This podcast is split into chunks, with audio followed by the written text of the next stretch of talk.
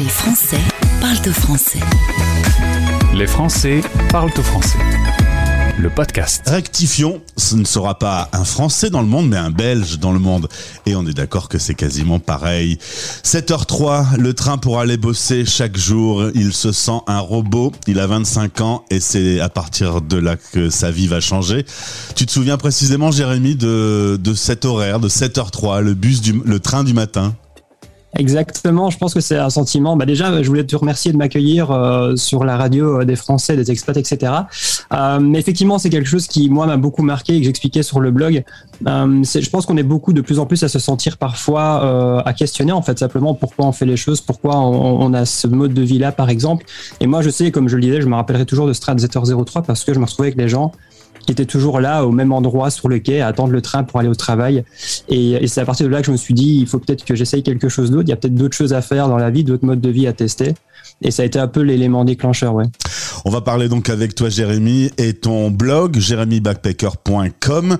C'est vrai que ce train de 7h03, à mon avis, plusieurs auditeurs doivent euh, imaginer très bien cette espèce de routine qu'ils vivent eux-mêmes. Toi, tu t'es dit, ça, on est assez sachant que dans la famille, il n'y avait pas vraiment une vocation à être voyageur et, et, et globe-trotteur. Non, c'est ça. C'est vrai qu'on entend souvent parfois des personnes qui vont commencer à voyager, qui vont devenir digital nomades, etc., euh, qui en fait vont être aspirés à ça par très jeunes, qui vont qui vont avoir des familles euh, qui vont les amener beaucoup à voyager, etc. Quand ils sont enfants. Euh, la différence pour moi, c'est qu'il n'y avait pas spécialement. C'est arrivé assez tard en fait. C'est justement quand je travaillais pendant mes pauses de travail, uniquement pendant les pauses évidemment.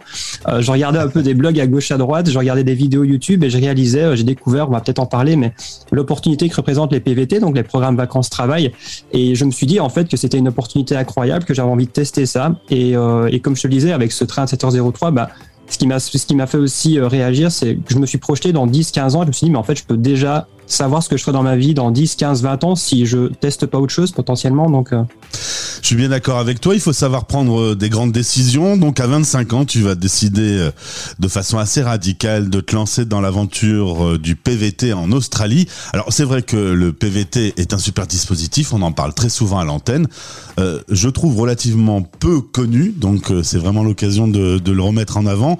L'idée, c'est de pouvoir avoir un permis vacances-travail. Tu peux travailler et en même temps euh, te balader dans un pays, euh, c'est assez facilité en termes de démarche et c'est plutôt réservé aux jeunes. C'est ça, oui, c'est vrai qu'il y a une limite d'âge. Euh, je pense que pour la France, l'accord a évolué. Maintenant, c'est jusqu'à 35 ans, donc c'est quelque chose qui est intéressant. Pour les Belges, c'est toujours limité à 30 ans. Mais effectivement, c'est une opportunité incroyable parce que ça te permet de pouvoir financer ton propre voyage en étant sur place. Il faut savoir qu'en Australie, en plus, un, un des, avantages, c'est que les salaires sont relativement élevés et donc, même sans forcément avoir beaucoup d'expérience, si tu es débrouillard, si tu es prêt à aller dans des zones un peu plus reculées, c'est sûr que dans les grandes villes, forcément, il y a plus de, de chercheurs d'emploi, donc les salaires vont être plus bas. Mais si tu es prêt, entre guillemets, à aller dans d'autres régions et à travailler parfois, à faire des choses que tu n'as jamais fait par le passé, tu peux vraiment voilà, économiser pas mal d'argent en 2-3 mois et puis profiter pendant plusieurs mois. Tu te souviens du tout début quand tu t'es retrouvé solo en Australie, pays des kangourous, loin de ta famille, alors que justement il n'y avait pas dans votre ADN cette vocation à, à arpenter le monde? Tu te souviens, c'était cool ou c'était dur? En fait, c'est un mix de beaucoup d'émotions. Tu vois, tu as, vraiment envie de le faire mener parce que tu as envie de tester autre chose dans la vie. Mais une fois que ça se rapproche, euh, le stress monte. Et je pense que c'est pareil pour tout le monde. Il y a beaucoup d'appréhension. Et je pense que beaucoup de personnes ont envie de tester ça, mais sont un peu paralysées par la peur. Et puis, c'est une décision qui n'est pas forcément très commune chez nous.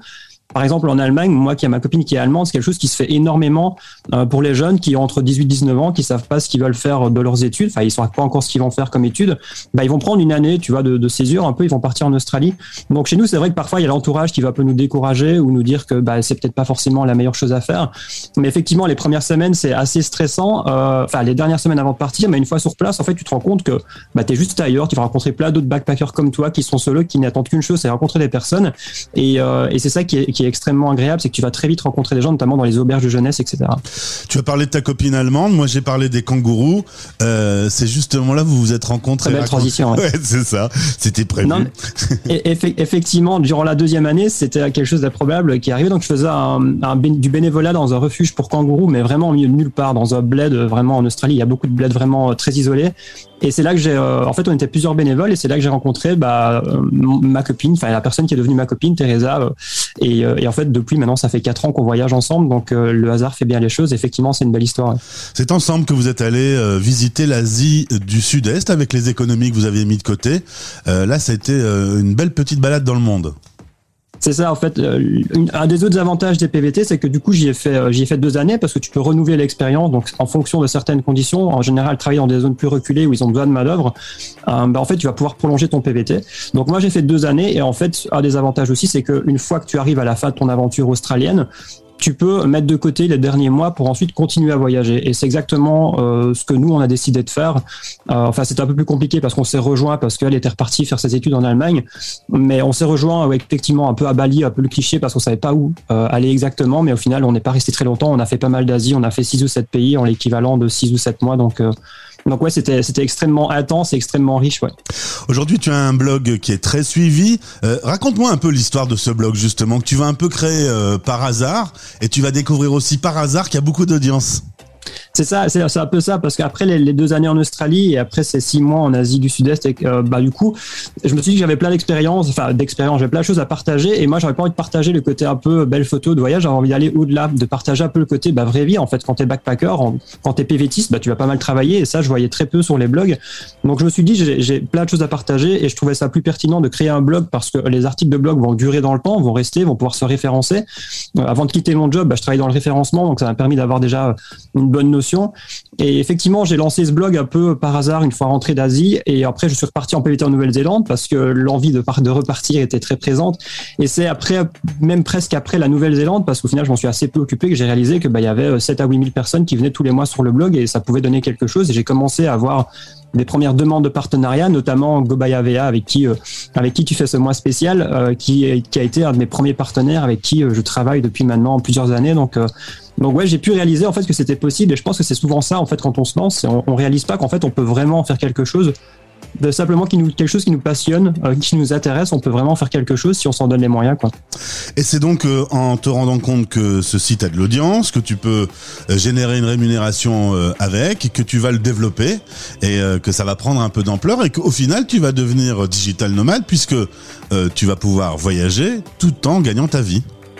C'est ça, ça, a été un peu le début. Alors effectivement, il faut mettre le temps et l'énergie. Hein. Souvent, on a tendance un peu à idéaliser un peu ce mode de vie, tu vois, digital nomade, euh, tu vas aller sous les cocotiers, etc. Alors que c'est quand même beaucoup de travail en amont, il faut mettre le temps, l'énergie, il faut avoir la passion aussi. Euh, mais effectivement, ça a été le début de quelque chose. En fait, quand tu, à moment donné, moi, la différence, c'est que j'avais pas de job à quitter, tu vois, je revenais, j'avais pas d'autre option, tu vas me donner, je me dis, soit je vais devoir retrouver la taf, soit j'essaie de faire mon truc. Et donc, j'ai mis pas mal d'énergie, de temps, et puis effectivement, ça s'est bien développé, puis j'ai commencé à avoir mes premiers 1000, 1500, 2000. Et après, il y a eu la période Covid où là, j'ai dû, bah, clairement rebondir, euh, et ça, on va peut-être en parler. Enfin, on en parlera peut-être euh, plus tard, mais effectivement, euh, ça a été le début de, quelque chose de nouveau qui m'a fait réaliser qu'en fait, bah, tu peux gérer une activité depuis presque n'importe où dans le monde aujourd'hui avec avec Internet et un ordinateur, quoi. En effet, Jérémy, on parlera de lesentrepreneursnomades.fr dans le cadre du mois spécial Digital Nomade qu'on fait en effet avec Gobayavea. Je salue Alexandre qui nous a mis en relation. toi, ton aventure d'explorateur du monde, il a été un peu, en effet, perturbé par le Covid. Là, récemment, tu as posé tes bagages avec ta copine au Portugal. Euh, pourquoi le Portugal? Comment vous faites le choix d'un pays? Bah, en fait, il euh, faut savoir que bah, forcément le Covid a impacté les plans de tout le monde. Hein. Je veux dire, euh, on va pas plus se plaindre que d'autres parce que, enfin, je vais pas me plaindre parce que j'ai pas pu voyager alors que ça a impacté la vie de tout le monde au quotidien. Mais effectivement, c'était beaucoup plus simple. C'était durant 2021. Moi, je t'avoue que j'avais envie de changer d'air. Euh, le climat anxiogène, etc., commençait vraiment à me peser. Et très rapidement, on a cherché une destination où on pourrait surfer parce qu'on a eu l'occasion de pas mal surfer en Australie, en Asie du Sud-Est. Et bah, le Portugal est apparu comme une destination les plus intéressantes. et puis après, je t'avoue que le climat, on en parlait avant, avant l'interview, mais le climat a beaucoup joué aussi sur l'état d'esprit et m'a tout de suite euh, vivre près de l'océan, c'était une sorte de méditation quotidienne durant cette période qui n'était pas facile. Et, euh, et clairement, bon, on s'y est très bien senti. Les gens sont adorables. C'est un pays qui a plein de choses à, proposer et à offrir. Et on y est même retourné, donc du coup, pour acheter un, van euh, depuis depuis quelques semaines. Ouais. Donc du coup, le van, ce sera l'occasion de vous balader tranquillement, lentement. T'aimes l'idée de pouvoir prendre le temps et, et, ne pas ne pas être speed dans ton aventure? C'est ça. Bah déjà en fait quand, quand j'y pense, bah, l'aventure des PVT c'est du c'est du nomadisme très lent au final parce que tu pars pour un an dans une destination, même deux pour l'Australie, puis Nouvelle-Zélande j'y fais encore un an.